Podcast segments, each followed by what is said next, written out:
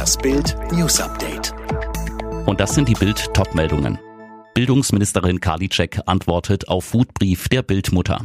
Eine Mutter aus der Bildredaktion schrieb einen Wutbrief an Anja Karliczek. Thema der Corona-Notstand an Deutschlands Schulen. Hier antwortet die Bildungsministerin in Bild.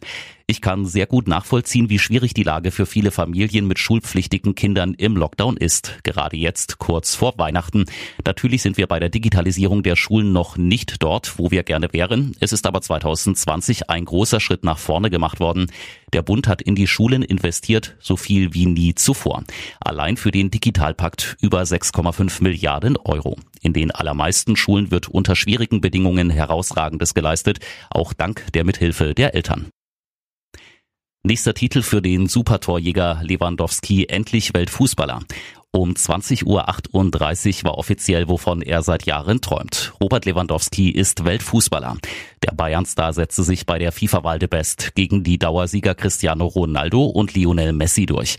Er ist der erste Spieler aus der Bundesliga, der die Trophäe erhält. FIFA-Boss Gianni Infantino war extra für die Preisverleihung nach München geflogen. Das Duo wurde per Videochat zur Gala nach Zürich geschaltet. Es ist der Höhepunkt einer riesigen Karriere.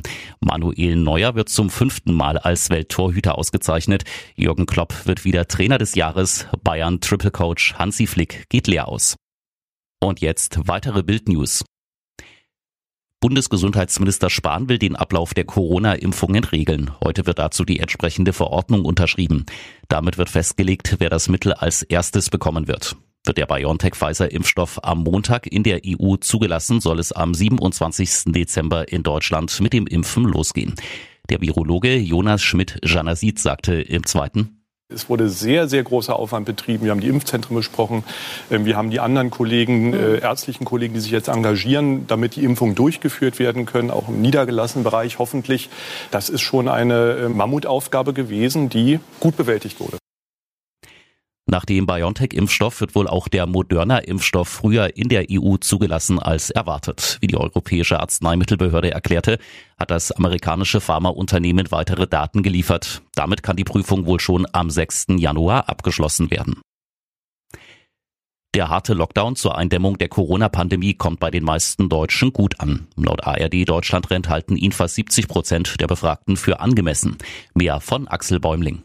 14 Prozent gehen die Maßnahmen zu weit, für 16 Prozent sind sie dagegen nicht streng genug. Bei den seit Mittwoch geltenden Vorgaben findet unter anderem das Alkoholverbot in der Öffentlichkeit breite Zustimmung. Fast 90 Prozent der Umfrageteilnehmer unterstützen das. Große Zustimmung auch beim Böllerverbot und den Ladenschließungen. Gespalten sind die Deutschen dagegen bei der Frage, ob es an Weihnachten Gottesdienste geben sollte oder nicht.